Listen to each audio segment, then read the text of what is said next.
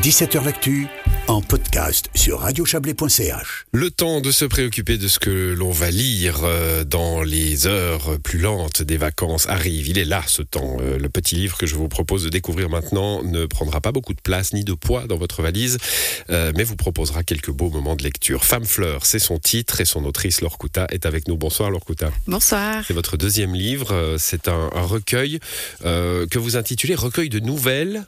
Oui, Oui? Oui, Oui. oui, mais pas que, on peut Moi dire ça. moi j'ai envie de l'appeler euh, recueil d'extraits de journaux intimes. Oui, pourquoi pas. C'est vrai que ce sont plusieurs euh, portraits de femmes, et puis comme ce sont chaque fois des petites histoires qui commencent mais qui ne se terminent pas, euh, bah, on a appelé ça des nouvelles, mais, mais pas que, c'est vrai.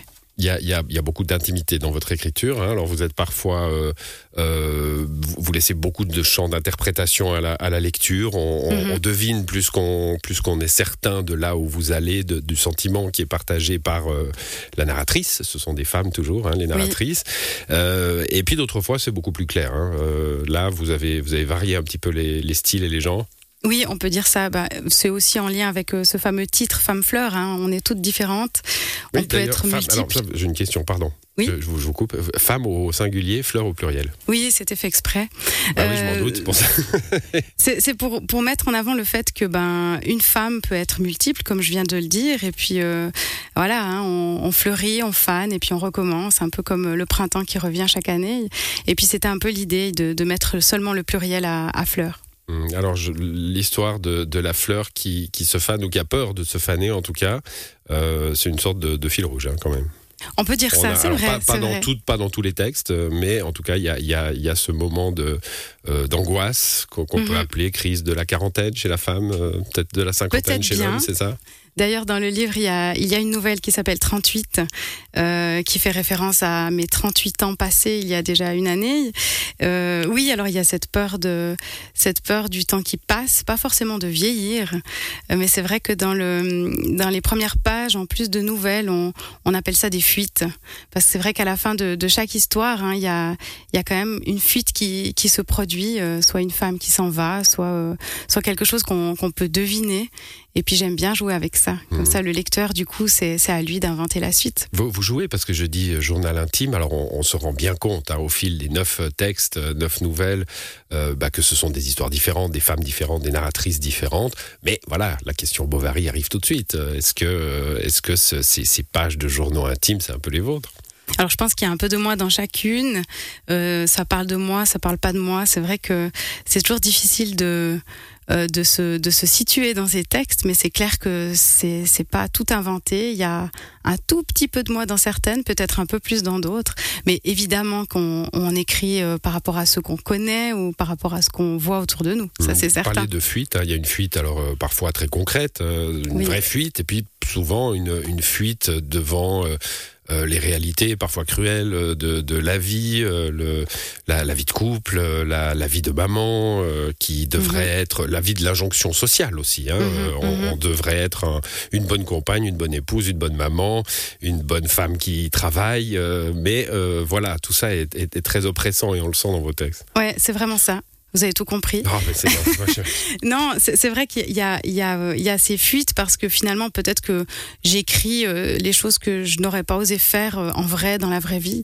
Euh, mais c'est vrai qu'il y, a- il y a cette maman hein, qui se pose à un moment donné une question, elle est devant le four de la cuisine et puis elle se dit, mais qu'est-ce que je fous là quoi?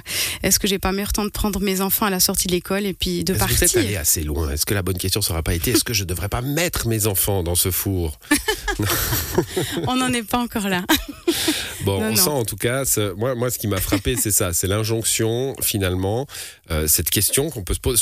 Il n'y a pas que des femmes au foyer d'ailleurs. hein. On pourrait Non. se dire, euh, voilà, une femme au foyer qui a le temps de se poser des questions. Non, il y a des femmes qui travaillent et qui pour autant sont un peu euh, déchirées par par le désir pour une autre personne qui ne répond pas en général, salopard, par, euh, par, par, par toutes sortes de, de, de problèmes.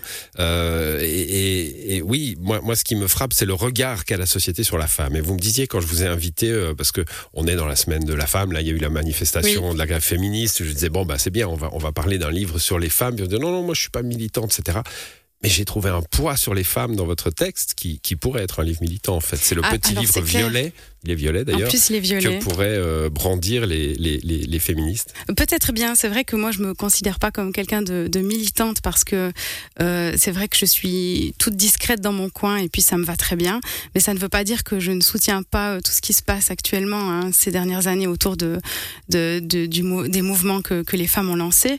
Euh, après, c'est clair que cette pression, on ose peut-être plus la mettre en avant maintenant qu'à l'époque de, de nos grands-mamans, mais je suis certaine qu'elle existait déjà euh, et puis euh, il y a toujours aussi ce, ce questionnement mais est-ce que est-ce que je fais juste? Est-ce que je, je fais pas trop? Euh, Comment je vais faire pour profiter de tout ça? Parce qu'il y a aussi une quête hein, de, de, ce bonheur qu'on n'arrive jamais à, à, rattraper. Vous avez dit votre âge tout à l'heure. Oui. Est-ce qu'on n'avait pas les préoccupations que vous avez maintenant, vous, votre génération? Est-ce qu'on les avait pas 20 ans plus tôt, il y a, il y a un siècle? Ah, Parce qu'on a l'impression que là, vous êtes vous êtes une fille en train de devenir femme en fait parce qu'il y a eu des enfants, parce qu'il y a eu une vie de couple tout à, tout, tout à coup. C'est une banalité de le dire. Hein, Mm -hmm. L'âge, l'âge de de raison, euh, c'est mm -hmm. déporté un peu. Moi, je pense que à l'époque, euh, les femmes n'avaient pas forcément le temps euh, de penser à tout ça et, même le droit peut-être.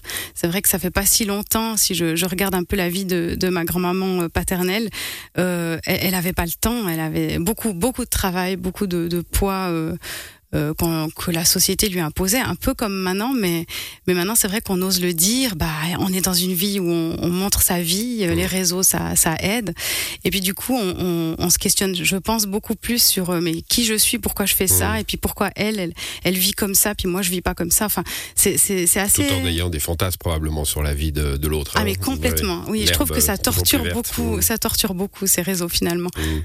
Vous avez euh, ce, ce, qui me marque vraiment dans, dans chaque chacune presque, hein, pas peut-être pas tous les textes, mais presque, c'est la gestion de la culpabilité aussi, la culpabilité de bien assister à la mort d'un de, de, ses parents, la culpabilité d'être dans un couple qui, euh, qui, qui, on ne sait pas d'ailleurs s'il marche ou il marche pas le couple, mais en tout cas il y a un fantasme d'ailleurs.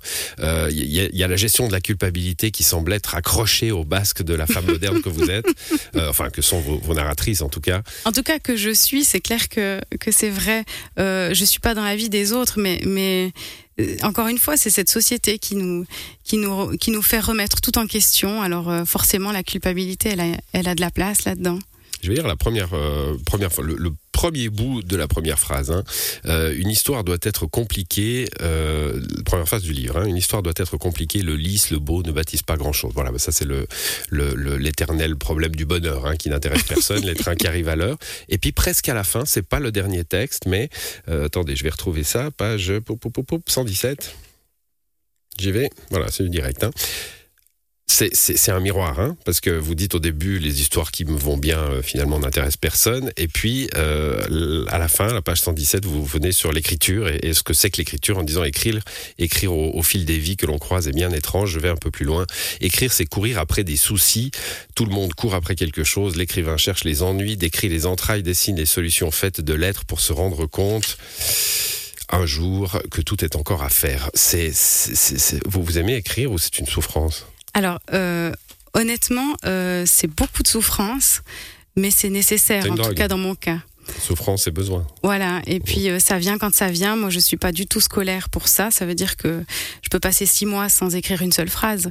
Par contre, euh, dans ma tête, j'écris tout le temps. vous, vous, vous, écrivez puis vous réécrivez. Enfin, je veux dire, c'est très ciselé votre écriture. Hein, je vous le dis, c'est un compliment dans ma bouche. C'est vraiment, c'est vraiment euh, extrêmement pointu. Il n'y a pas de faute de français déjà, ce qui est, ce qui est peut-être un peu rare euh, aujourd'hui. En tout cas, j'en ai pas vu.